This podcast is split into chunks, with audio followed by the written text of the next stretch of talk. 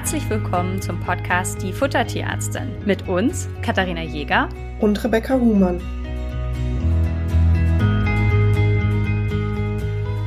In der heutigen Folge beschäftigen wir uns mit einem spannenden Thema. Mir fällt übrigens auf, ich kündige alle Folgen immer mit spannend an, aber ähm, das liegt daran, dass ich die Folgen alle wirklich spannend finde. Und das Zweite ist, wir haben heute ein sehr heiß diskutiertes Thema, nämlich die Kohlenhydrate. Man hat das Gefühl, man hasst sie oder man liebt sie. Und warum das so ist und welche Vorteile, welche Nachteile sie hat. Und vor allen Dingen, was Kohlenhydrate überhaupt sind, damit wir darüber auch äh, sinnvoll diskutieren können, schauen wir uns heute mal an. Und da gibt euch Rebecca mal einen ersten Einblick, was Kohlenhydrate überhaupt sind. Genau, ich habe hier die undankbare Aufgabe, den chemischen Teil kurz zu übernehmen. Und zwar bestehen Kohlenhydrate aus einem oder aus mehreren Zuckerteilchen. Und je nach Länge dieser Ketten der Zuckerteilchen werden die Kohlenhydrate eingeteilt.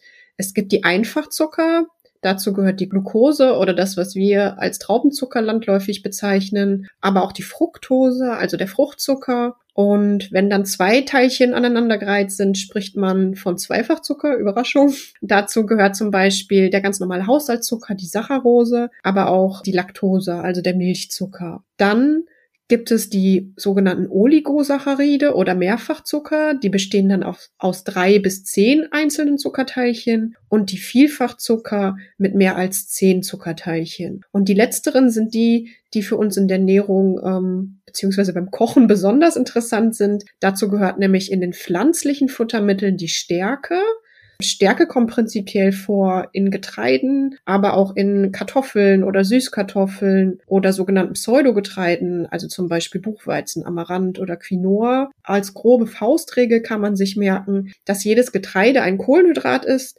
aber nicht jedes Kohlenhydrat ein Getreide. Das nur so kurz als Einordnung, weil es da oft zu Verwirrung kommt.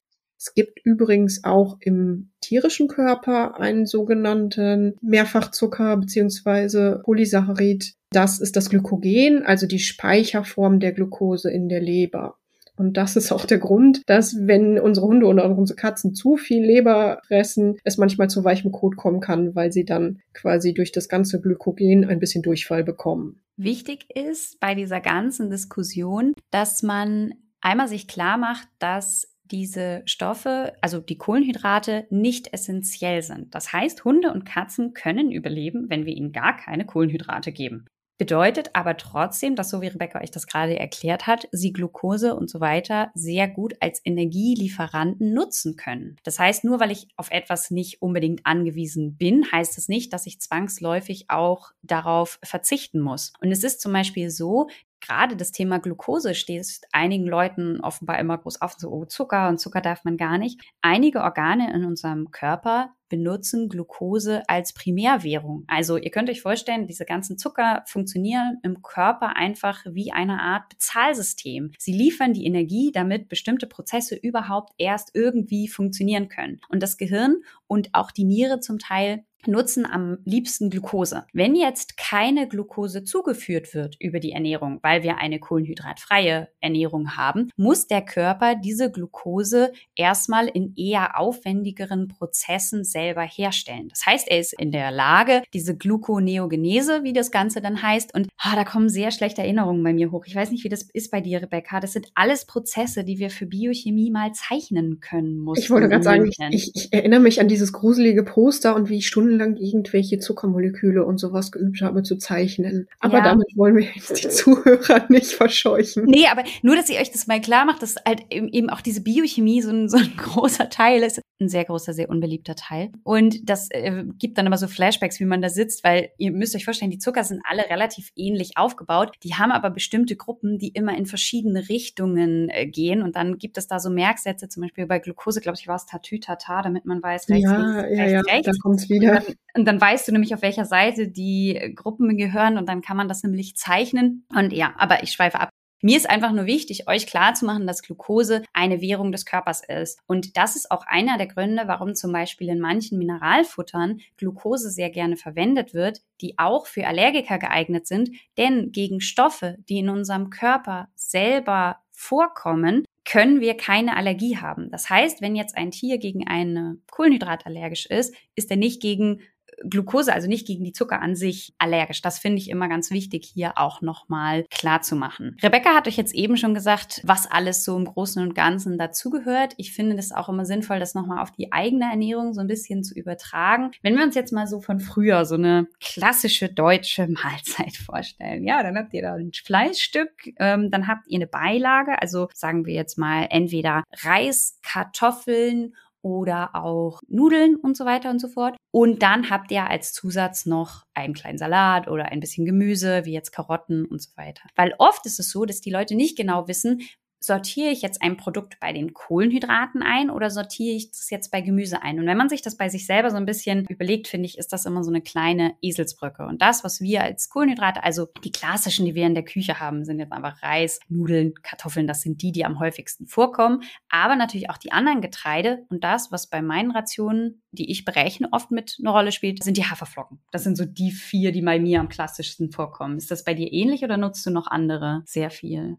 Mm, tatsächlich sind das auch so die Klassiker. Relativ oft kommen noch Süßkartoffeln oder auch mal Hirseflocken, je nachdem, was die Besitzer möchten oder was die Tiere so vertragen. Aber genau, das ist so im Großen und Ganzen. Jetzt hast du ja gerade schon vom Mittagessen geredet. Vielleicht mache ich mal weiter, was passiert ähm, beim beziehungsweise nach dem Essen mit der Nahrung in dem Körper. Schauen wir uns dann einmal die Verdauung der Kohlenhydrate an. Bei uns Menschen ist es so, dass die Kohlenhydratverdauung im Mund beginnt. Das heißt, wir kauen, das Essen wird eingespeichelt und der Speichel enthält ein Enzym, das heißt Amylase. Und diese Amylase ist dafür da, eben diese Zuckerketten, die ich eben bei unserem Chemie-Exkurs erklärt habe, in kürzere Stückchen aufzudröseln, sozusagen, damit der Körper sie nachher aufnehmen kann. Ähm, die Amylase kommt bei uns Menschen nicht nur im Speichel vor, sondern auch im Bauchspeichel. Also die Bauchspeicheldrüse produziert die Verdauungsenzyme und gibt sie über einen Ausführungsgang an den Dünndarm ab. Und das ist dann die Stelle, die, wo bei unseren Hunden und Katzen dann auch die Zuckerverdauung beginnt.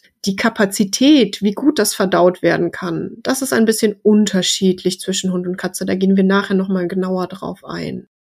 Wichtig ist, damit Kohlenhydrate für unsere Haustiere gut verfügbar sind, dass wir denen die Stärke ein bisschen vorbereiten. Denn ihr könnt euch vorstellen, Stärke ist in Granular organisiert. Das heißt, man hat eine Schale und in dieser Schale ist die Stärke enthalten. Und diese Granular müssen wir jetzt öffnen, damit die Amylase, die Rebecca gerade erwähnt hat, im Dünndarm dann auch besonders gut ihre Arbeit machen kann und diese Stärke spalten kann. Wenn das nicht passiert, haben wir das Problem, also stellen wir jetzt mal vor, wir würden unserem Hund und ganz viele rohe Kartoffeln geben.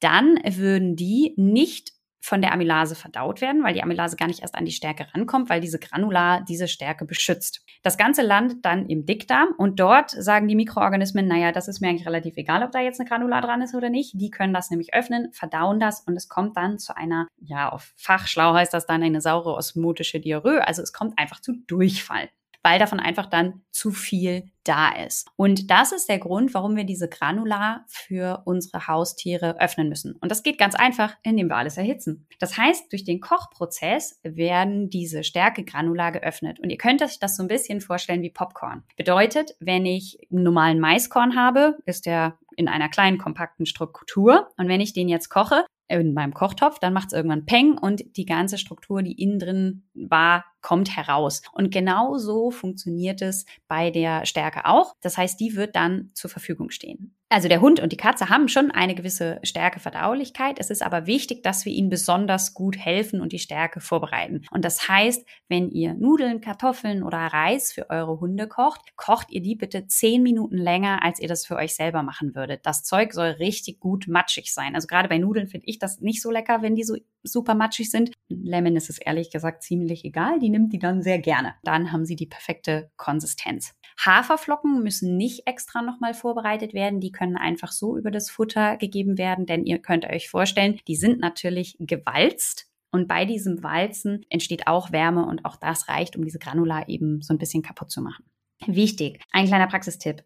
Manchmal ist es so, dass einige Hunde darauf reagieren, wenn man Kartoffeln vorkocht. Das heißt, ihr kocht eine ganze Menge Kartoffeln und dann stellt ihr die wieder in den Kühlschrank. Ein Teil geht wieder zurück, wenn das Ganze abkühlt. Und dadurch ist es so, dass manche Hunde damit eher Probleme haben. Das heißt, Kartoffeln, also das ist so eine individuelle Sache. Manche Hunde vertragen das nicht so gut, aber sollte euer Hund Kartoffeln nicht so gut vertragen, könnte das eine der Ursachen sein. Und dann heißt es, Kartoffeln vor der Fütterung einfach nochmal zusätzlich erhitzen, um das Problem zu minimieren.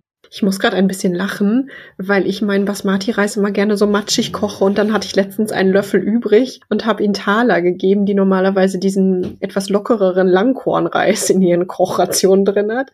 Und dann war sie so, was ist das für eine Pampe? Und sie mochte diesen abgekühlten Basmati-Reisklotz. Einfach hat sie mir wieder ausgespuckt und ich war so, ja okay, war vielleicht ein bisschen doch zu lange gekocht, auch für dich. ja, muss man da, also natürlich ist, und das ist halt das Schöne, wenn man jetzt Kohlenhydrate in die Ration integriert, dass man natürlich auch variieren kann. Ne? Also der eine Hund mag super gerne, ja, Reis, der nächste mag lieber Kartoffeln und ihr habt auch die Möglichkeit, hier ein bisschen zu variieren. Besitzer, die ich in der Beratung berate, sind da immer ganz dankbar, wenn sie das Gefühl haben, sie haben da auch die Möglichkeit, immer mal wieder zu wechseln, sofern die Hunde das gut vertragen. Aber wir greifen mit Vor- und Nachteilen äh, da schon ein bisschen vor. Genau, vielleicht gucken wir uns doch jetzt noch mal ein bisschen genauer die Verträglichkeit Verträglichkeit von Kohlenhydraten bei Hunden und Katzen an. Bei Katzen ist es ja so, das wissen die meisten Hörer wahrscheinlich, dass sie reine Karnivoren sind, also wirklich biologisch gesehen reine Fleischfresser. Das heißt, äh, in den Beutetieren, die aufgenommen werden, sind diese leicht löslichen Kohlenhydrate nur in kleinsten Mengen enthalten um mal schlau die Studie zu, zu zitieren, es sind ungefähr zwei Prozent der aufgenommenen Energie aus dem Beutetier ähm, Kohlenhydrate. Das heißt, die Mengen sind nicht sehr groß. Gewisse Mengen von Kohlenhydraten können von den Katzen relativ effektiv verdaut werden. Das heißt, die Verdaulichkeit liegt für zwischen 40 und 100 Prozent sogar. Also wenn die Kohlenhydrate entsprechend vorbereitet sind, so wie Kathi das gesagt hat, gemahlen oder lange genug gekocht, kann die Katze da durchaus einen Teil von nutzen, aber eben nur in ganz geringen oder definierten Mengen. Die Faustregel dafür ist, dass der Stärkegehalt im Futter maximal fünf Gramm Stärke gerechnet auf ein Kilogramm Katze sozusagen betragen soll. Und sonst kommt es eben bei der Katze auch zu Durchfällen. Ganz lustig noch eine Sache. Nicht nur die Kohlenhydratmenge definiert die Kotkonsistenz sozusagen bei den Katzen, sondern auch, wie gerne das Futter gefressen wird. Die Katzen mögen tatsächlich nicht so gerne die Kohlenhydrate. Und vieles, wenn man bei den Kohlenhydratdiskussionen in, für alle Lebewesen, also für Menschen, Hunde und Katzen diskutiert, geht es oft darum, dass Kohlenhydrate mit Übergewicht assoziiert werden. Und auf dem diesjährigen Europakongress, ähm, wo die fütterungsberatenden Tierärzte zusammengekommen sind, da wurde ähm, eine Studie vorgestellt, wo man untersucht hat, ob die Katzen, wenn die Futter frei zur Verfügung haben, eher dick werden, wenn viel Kohlenhydrate oder viel Proteine im Futter enthalten sind. Lustigerweise würde wahrscheinlich jeder vorher sagen, ach, das sind die Kohlenhydrate, weil wir Kohlenhydrate mit dick werden assoziieren. Es war aber genau andersrum. Es waren die ähm, Katzen mit dem Futter, was reich an Eiweiß war, eher übergewichtig. Was weder was damit zu tun hat, dass sie schneller zunehmen von Eiweiß als von Kohlenhydraten, sondern vielmehr, dass sie die Kohlenhydrate nicht so gerne mögen und dementsprechend nicht so große Futtermengen gefressen haben wie mit dem größeren Eiweiß. Gehalt. Ja, wobei ich würde es wahrscheinlich andersrum sagen. Sie fressen einfach am liebsten Protein. Ja, also, genau. ne, also das ist halt immer dieses Jahr, wenn man mir eine Schale Gurken hinstellt und eine Schale Chips, weiß ich auch, was mir besser schmeckt und ich weiß auch, was besser wäre. So, ne? Also das, das ist, ist ja, kann man ja manchmal nicht so ganz gut vergleichen. Man, kleiner Tipp hier vielleicht. Ja, Katzen fressen nicht so gerne Kohlenhydrate, aber auch weil die meisten Katzenbesitzer es nicht ausprobieren. Und da muss man sagen, die Katzen haben in ihrem ersten halben Lebensjahr so eine Phase, wo sie verschiedene Futtermittel kennenlernen können, die sie dann auch langfristig mögen. Und ich kann hier wirklich nur jedem den Tipp geben, bei der Katze auch hin und wieder mal Reis, Nudeln, Kartoffeln, was auch immer in den Napf mit reinzutun, dass sie das einfach gewohnt sind. Denn es gibt bestimmte Erkrankungen, wo wir diese Kohlenhydratmengen der Katzen mitunter ausreizen müssen, um einfach zum Beispiel andere Organsysteme wie die Leber, die Niere zu entlasten.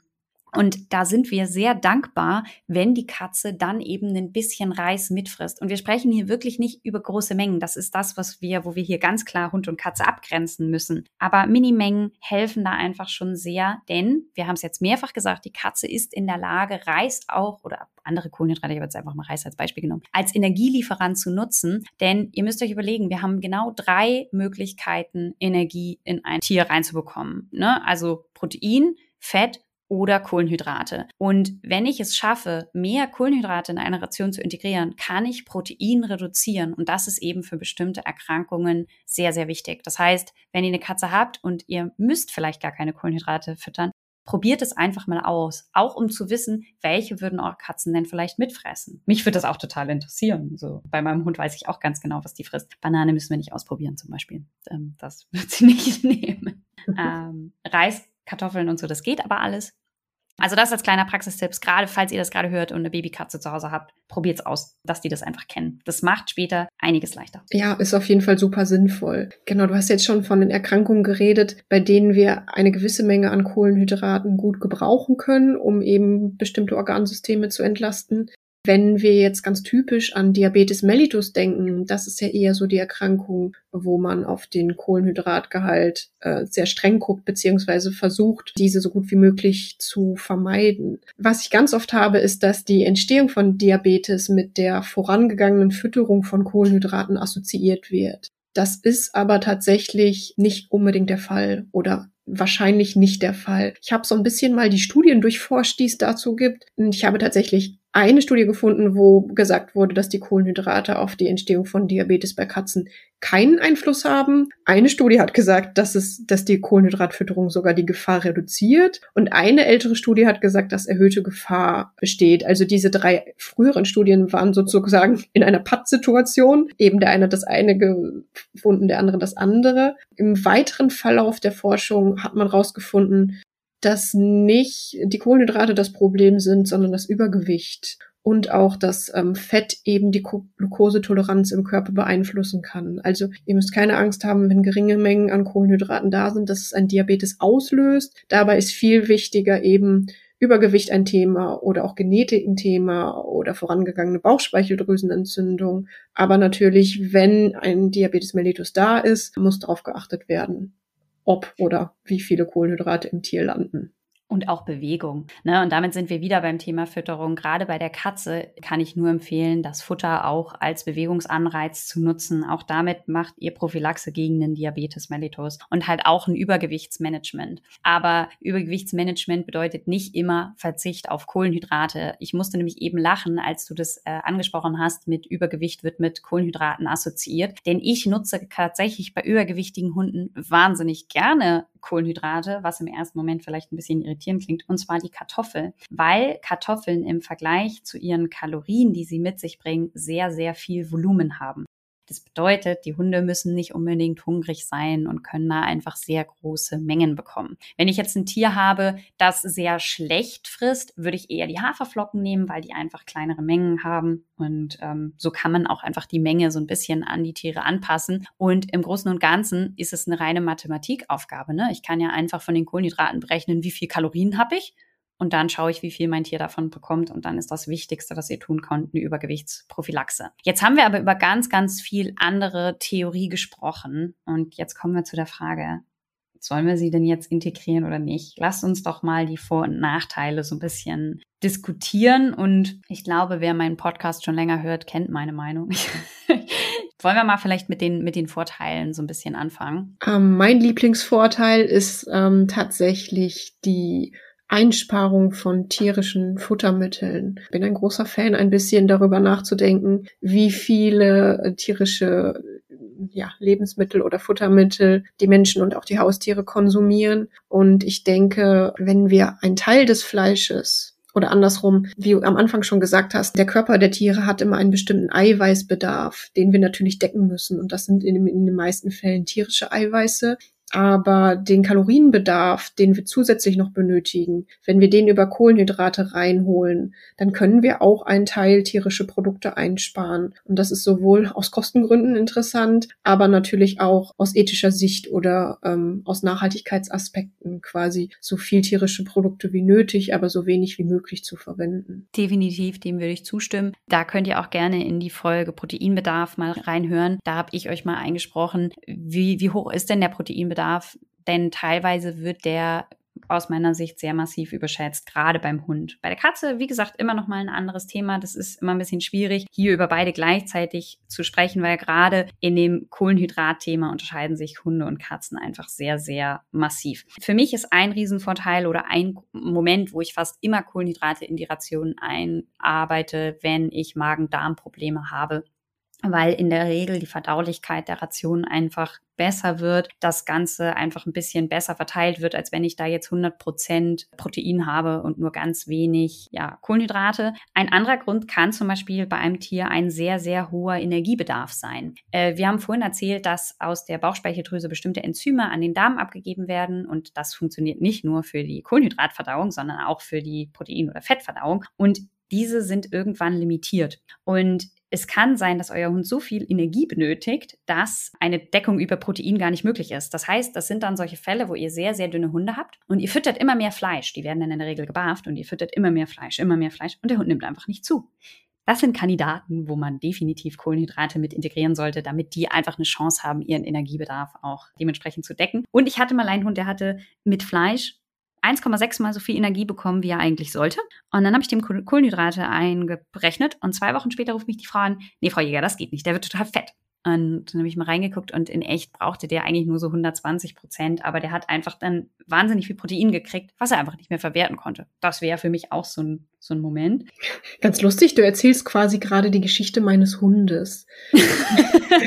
also als ich ein bisschen äh, tiefer in dieses Fütterungsthema geglitten bin vor Jahren sozusagen, äh, habe ich ganz klassisch mit dem Barfen angefangen und äh, der Leonardo, der Königspudel Dobermann Mischlingsrüde, den ich damals hatte, hat halt eben so eine typische Barfration ohne Kohlenhydrate bekommen, weil ich dachte so ganz klar, ich habe ja schon erzählt, mich geoutet in der Marketingfolge mit, ich stehe auf Naturbelassen und diesen Wolfsgedanken und dann dachte ich so, mein Hund, der kriegt jetzt nur Fleisch. Und der hat, ich habe den nicht auf Gewicht gehalten, also er hat gefressen und gefressen und einfach nicht zugenommen. Und dann irgendwann habe ich mal mehr darüber nachgedacht und ähm, habe dann angefangen, wirklich Kohlenhydrate zuzufüttern. Und das war der Moment, wo er dann endlich mal auf Gewicht kam. Und ist vielleicht für die Zuhörer auch ganz spannend. Ihr seht mal, wie sich das ändern kann. Also jetzt gerade habe ich erzählt, dass ich heute den Fokus darauf lege, eher das Fleisch einzusparen. Und ganz früher war bei mir auch so dieser Gedanke, viel Fleisch ist gut. Also Kathi und ich haben auch persönlich mit unseren eigenen Tieren natürlich viel ausprobiert und durchgemacht, so ähm, dass wir auch aus einem gewissen Erfahrungsschatz hier berichten können. Noch so eine Erfahrungssache ist eben die Magenübersäuerung. Mhm. Ich habe, glaube ich, seit Anfang meiner Selbstständigkeit exakt zwei Hunde, die nicht so viele Kohlenhydrate im Futter gut vertragen bezüglich der Verdauung. Ich habe gefühlt jede Woche zehn, die ähm, Probleme bekommen mit Magenübersäuerung, wenn einfach der Fleisch bzw. Eiweißgehalt im Futter zu hoch ist. Das hat den Hintergrund, dass das Eiweiß die Magensäureproduktion stark anregt und die Kohlenhydrate auf der anderen Seite eher ähm, die Magensäure so ein bisschen abpuffern. Wer bekommt auch Kohlenhydrate? Jeder, der Trockenfutter bekommt. Das bedeutet, damit die Brackets kleben, ist da einfach Kohlenhydrat auch mit drin. Das ist ganz normal. Das muss euch einfach klar sein. Ne? Wenn ihr Trockenfutter füttert, füttert ihr auch Kohlenhydrate. Das ist ja auch überhaupt nicht verwerflich, wie wir jetzt hier schon mehrfach erklärt haben. Wer bei mir auch auf jeden Fall Kohlenhydrate bekommt, sind trächtige und säugende Hündinnen. Denn es ist so, dass Welpen Glucose brauchen für die Gehirnentwicklung. Und ich habe euch ja schon eben gesagt, na ja, es wäre theoretisch möglich, dass der Hund diese Glucose selber herstellt und dann an die Welpen weitergibt. Das heißt, es wäre auch grundsätzlich möglich, aber so eine trächtige Hündin hat eben noch mal mehr Energiebedarf als dein Leonardo, weil da muss ja einfach noch mal mehr Energie reingepackt werden. Das bedeutet, da empfehle ich dann auch immer Kohlenhydrate dementsprechend zu ergänzen. Vorhin, als wir bei der Katze über die Gewohnheit an verschiedene Futtermittel gesprochen haben, habe ich es schon erwähnt, Leber und Niere und ähm, auch Bauchspeicheldrüsenerkrankungen sind Erkrankungen, wo man Kohlenhydrate verwenden sollte, einfach weil man die Proteinzufuhr dementsprechend reduzieren kann. Und da kommt man ohne Kohlenhydrate gar nicht so gut hin. Ein weiterer Punkt kann sein, wenn eure Tiere es sehr gerne mögen. Manche Hunde fressen wahnsinnig gerne Kartoffeln. Ja, dann lasst uns die doch in die Ration mit einnehmen. Und was noch ein weiterer Punkt ist, und das ist auch völlig in Ordnung, dass man das Gefühl hat, man kocht dann was für den Hund. Wenn ihr sagt, naja, ihr seid eher Fraktion Rohfleischfütterung, ihr möchtet nicht gerne kochen, dann kann man das dann mit den Haferflocken zum Beispiel wunderbar lösen, so dass auch für jeden das Passende dabei ist.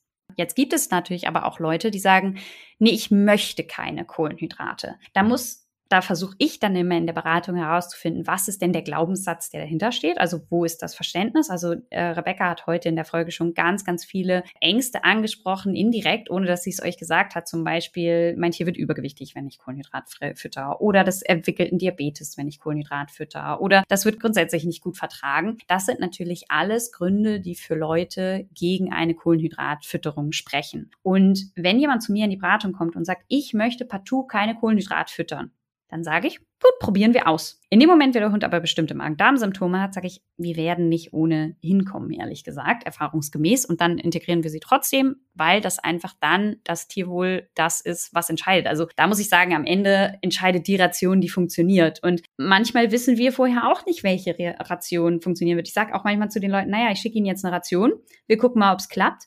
Das kann sofort funktionieren, wenn wir Glück haben. Es kann aber auch sein, dass wir noch zwei, drei Anpassungen machen müssen. Und das gehört dazu, eben manchmal auch die Kohlenhydratmenge anzupassen. Mir fällt da noch ein Vorteil ein, den ich euch vorenthalten habe. Ich mache ja immer Rationen fertig. Das heißt, ich schreibe den Leuten eine Fleischmenge, ich schreibe den Leuten eine Ölmenge, eine Mineralfuttermenge und eine Kohlenhydratmenge. Und ich habe auch schon mal im Podcast erwähnt, dass ich absolut Marke Pragmatiker bin. Das heißt, ich bin kein Fan davon, 323 Gramm Fleisch pro Tag aufzuschreiben, wenn ihr 1000 Gramm Fleischpäckchen kauft. Bedeutet, wenn ihr 1000 Gramm Fleischpäckchen kauft, dann gebe ich euch eine Ration, in der wir entweder 250 Gramm haben oder 500 Gramm oder 750 Gramm oder einen Kilo. Damit einfach ihr nicht dieses Dilemma habt, ich reiß die Packung auf, tau das Ganze an, portioniere das und tau das wieder ein. Tut das nicht. Das da kriege ich Gänsehaut wegen Keimbelastung und nee. Das bedeutet, dass ich da sehr pragmatisch bin. Und jetzt könnt ihr euch vorstellen, dass ich mir angucke, der Besitzer kauft jetzt eine 1 Kilogramm Fleischpackung und wir sagen, okay, wir füttern jetzt jeden Tag 500 Gramm.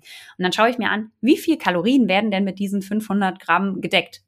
Ja, und jetzt kann ich einfach so viel Kohlenhydrate geben, bis der Energiebedarf des Hundes gedeckt ist. Und das weitere Schöne ist es, manche Hunde haben im Sommer einen anderen Energiebedarf als im Winter. Jetzt stellt euch mal vor, die müssten jedes Mal im Frühjahr und im Herbst bei mir anrufen und sagen, ja, Frau Jäger, der Plan ändert sich jetzt aber, das muss jetzt nochmal geändert werden. Nein, Kohlenhydrate sind eine super Stellschraube, den Energiebedarf der Ration eurer Tiere einzustellen. Euer Hund verliert Gewicht, wir erhöhen ganz bisschen die Kohlenhydrate. Euer Hund nimmt rapide zu. Wir können entsprechend die Kohlenhydrate ein bisschen reduzieren und in der Regel ändern sich die restlichen Komponenten an der Ration nicht. Das gibt euch eine gewisse Selbstständigkeit, nicht jedes Mal bei uns anrufen zu müssen, wenn der Hund mal ein bisschen zu oder ein bisschen abnimmt. Das mag ich sehr, sehr gerne zum Beispiel weil es einfach sehr viel Flexibilität gibt. Aber jetzt springen wir wieder zurück zu den Nachteilen. Jetzt kommt jemand und sagt, ich möchte einfach keine Kohlenhydrate. Dann ist das natürlich möglich und dann akzeptiere ich das auch. Was mir wichtig ist, ist, dass wir hier nicht in richtig oder falsch unterteilen, sondern dass wir einfach sagen, es gibt Rationen, die sind ohne, Rationen, die sind mit und das kann jeder für sich so machen, wie er das möchte, aber dass ihr einfach sagt, okay, es ist für euch vielleicht der richtige Weg, aber das bedeutet nicht, dass er für alle anderen der richtige Weg ist. Und das finde ich manchmal den Ton in der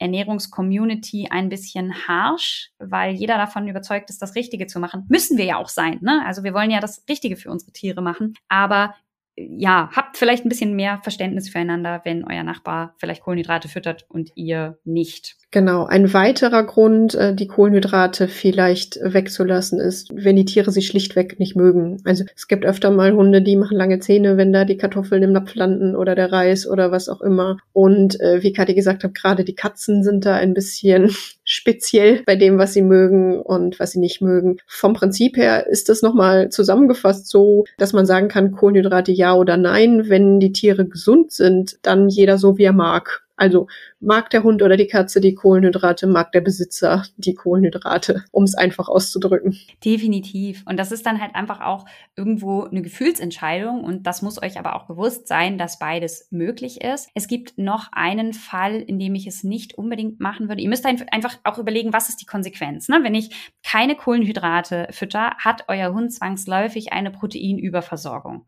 Das heißt, er hat einfach mehr Protein, als er bräuchte. Das ist jetzt nicht unbedingt sofort schlimm, aber bei wem ihr das auch anpassen solltet, sind Senioren. Einfach weil Leber- und Nierenerkrankungen und solche Sachen sehr, sehr lange unerkannt bleiben und symptomfrei sind und wir nie wissen, wann die eventuell auftauchen. Dann ist es so, dass man da nie damit, nie weiß, wann sie kommen. Und dann ist es aus meiner Sicht einfach sinnvoll, prophylaktisch zu füttern und da eben einfach seniorengerecht zu füttern. Aber wer dazu mehr wissen will, weil ihr gerade einen Senior daheim habt, äh, hört euch da mal die separate Folge an. Da bin ich nochmal ganz ausführlich darauf eingegangen, warum man das so machen sollte und wie man das machen sollte. Es gibt eine Erkrankung, wo indiziert ist, weniger Kohlenhydrate zu füttern. Und zwar sind das die Tumoren. Und zwar ist es so, dass Tumoren mitunter, also auch nicht alle, aber da muss man immer so ein bisschen differenzieren, dass einige Tumoren unter einer kohlenhydratreichen Fütterung schneller zu wachsen scheinen und man dementsprechend die Kohlenhydratzufuhr bei diesen Rationen reduziert. Sollten wir bei einer Tumoration euch trotzdem Kohlenhydrate einrechnen, das Ganze ist eine Abwägungssache, denn dadurch, dass die Tumore wachsen, haben diese Hunde und Katzen einen enorm hohen Energiebedarf. Und das Ziel ist es, dass die auf gar keinen Fall Masse verlieren. Und da muss man dann manchmal abwägen, was ist wichtiger.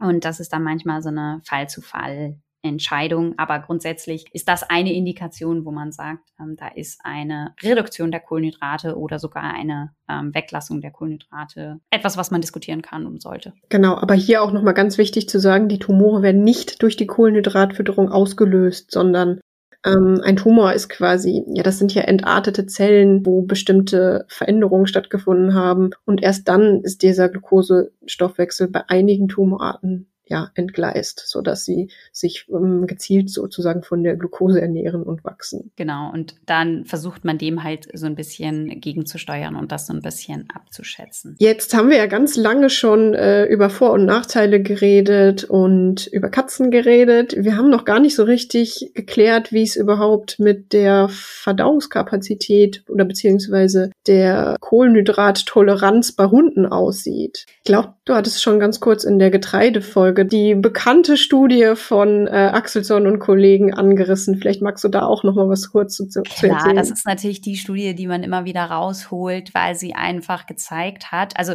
nur für die, die die Getreidefolge noch nicht gehört haben und die die Studie nicht kennen. In der Studie ging es darum, die Verdauung von Wolf und Hund ein bisschen mehr zu vergleichen, weil ganz oft ist ja eines der Argumente, was einfließt in diese ganze Kohlenhydratdiskussion, ja oder nein, eine, ja, ein, ein Punkt, wo gesagt wird, naja, der Hund stammt ja vom Wolf ab und der Wolf würde ja auch keine Kohlenhydrate fressen und so weiter und so fort.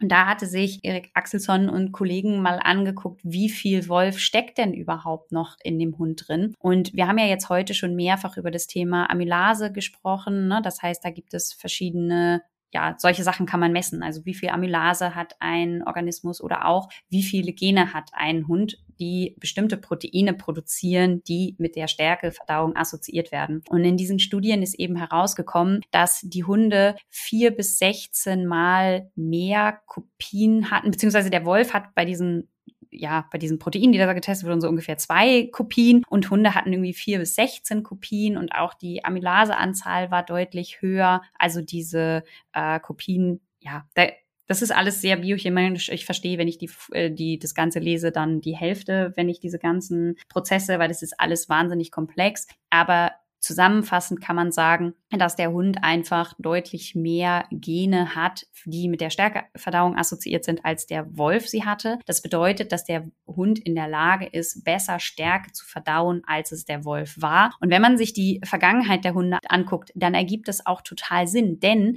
ja, unsere Hunde haben ja schon sehr, sehr lange mit uns gelebt und Fleisch war und ist ja nach wie vor ein sehr kostbares Gut gewesen. Das heißt, gerade im Mittelalter ist davon auszugehen, dass die meisten Hunde vegetarisch ernährt wurden mit ähm, so einer Milch, Molke, Brot, was auch immer Mischung. Und insofern sind die da auch dazu angehalten gewesen, sich besser anzupassen. Und das erklärt auch, warum sich diese Gene an diese neue Situation eben angepasst haben. Und in der Studie von Axelson gab es verschiedene Rassen, die sich angeguckt wurden. Also man kann jetzt nicht sagen, dass das nur in einer Rasse der Fall ist, sondern das ist querbeet durch mehrere Rassen sich angeschaut ähm, worden. Und insofern kann man sagen, dass der Wolf da sehr stark auch abweicht. Wir hatten in meiner alten Praxis, hatte meine Kollegin einen spannenden Fall eines Wolfshundes, Hundes, der vor, weiß ich nicht, vier, fünf, sechs Generationen noch einen Wolf drin hatte, der hat tatsächlich keine Kohlenhydrate vertragen. Das ging einfach nicht. Und das war auch völlig in Ordnung. Der hat dann halt keine gekriegt. Das bedeutet, wenn ihr einen Hund habt, der keine Kohlenhydrate verträgt, dann sind wir die Letzten, die sagen, ihr müsst aber, sondern das ist immer auch eine Individualentscheidung, wie eigentlich alles in der Ernährungsberatung. Man kann übrigens auch zu viel Kohlenhydrate geben dann kommt es zu dieser sauren osmotischen Diarrhoe, die es auch gibt, wenn ihr die Kartoffeln und die Nudeln nicht kochen würdet. Das ist ein ähnlicher Effekt, weil einfach dann zu viel Stärke im Dickdarm ankommt. kommt aber tatsächlich gar nicht so oft vor. Aber auch das kann ein Grund sein für einen wiederkehrenden Durchfall, dass man einfach auch zu viele Kohlenhydrate hat. Das ist einer der Gründe, warum wir uns immer die Kennzahlen der Ration anschauen. Das heißt, wenn wir uns eine Ration anschauen, dann schauen wir uns an, wie hoch ist der Proteinanteil, wie hoch ist der Fettanteil und wie hoch ist der Kohlenhydratanteil. Und da gibt es dann einfach bestimmte Richtwerte, an die wir das anpassen. Das ist jetzt zum Beispiel der große Unterschied. Also bei einem Hund ist es durchaus möglich, bis zu 50, nur mal so als Richtwert, Kohlenhydrate in die Ration zu integrieren. Und bei einer Katze, ich weiß nicht, Rebecca, wie hoch gehst du bei Kohlenhydraten bei Katzen? Lassen? Das ist, das, du wolltest sagen, wie hoch lassen die Katzen mich gehen bei den Kohlenhydraten bei der Katze? Ich finde es tatsächlich super schwierig bei den Katzen, weil die meisten es raussortieren. Ja. Also, ne, das sind oft ja sehr, sehr geringe Mengen, gefühlt mikroskopische Mengen, die da reingehen. Ähm, schwierig ist das immer bei den Erkrankungen, also die Kochration bei Leber- und Nierenerkrankungen für die Katzen so anzupassen, dass es ideal wäre, ist oft sehr kompliziert, weil dann relativ viele Kohlenhydrate rein müssten, um eben das Eiweiß und Phosphat entsprechender Menge einzusparen. Ja, aber nur, dass ihr mal einen Hinweis habt, da würde ich eher so 20 bis 30 Prozent gehen. Beim Hund würde ich deutlich höher gehen. Es gibt jetzt aber auch nicht, es ist jetzt nicht falsch, wenn man 10 Prozent hat oder 5 Prozent, weil auch diese 10 Prozent dann eben schon bei der Katze entlasten und man einfach gucken muss, was, was möglich ist. Aber nur, dass ihr mal ein, ein Gefühl dafür kriegt, dass auch diese Kennzahlen in einem gewissen Verhältnis zueinander stehen müssen und dass wir wir das auch berücksichtigen, wenn wir unsere Rationen rausgeben, dass wir da einmal ein Auge drauf haben, dass das alles passt. Ich sag doch, es war ein spannendes Thema, wie ich es angekündigt habe. Ich denke mal, wir haben jetzt nicht zu viel versprochen. Wir haben mal einen ja, ich denke mal auch ein bisschen äh, wissenschaftlicheren Einblick darauf gegeben und ja, uns ist dann selber eben bei der Aufnahme, wir haben zwischendurch einmal pausiert und nochmal kurz diskutiert. Ja, uns fallen nicht so viele Nachteile ein. Und dazu stehen wir gerne. Solltet ihr sagen, aber ich habe hier noch den Nachteil, schreibt uns den doch gerne, dann können wir das gerne nochmal ergänzen oder diskutieren. Ja, wir nutzen gerne Kohlenhydrate, weil wir es beide einfach auch für sinnvoll halten. Ich denke mal, das ist auch rausgekommen. Wenn ihr nach wie vor der Meinung sagt, nö, fühlt ihr nicht, wollt ihr nicht, wie gesagt, ist das auch in Ordnung, sofern eure Hunde und Katzen das vertragen. Ich würde sagen, hast du noch was auf deiner Liste? Ich bin, ich habe jetzt gerade noch mal so rübergeluschert bei mir. Du sprichst mir aus der Seele. Ich denke, wir haben ganz gut das Thema abgegrast. Wunderbar. Dann sage ich bis dahin. Bis dann. Tschüss.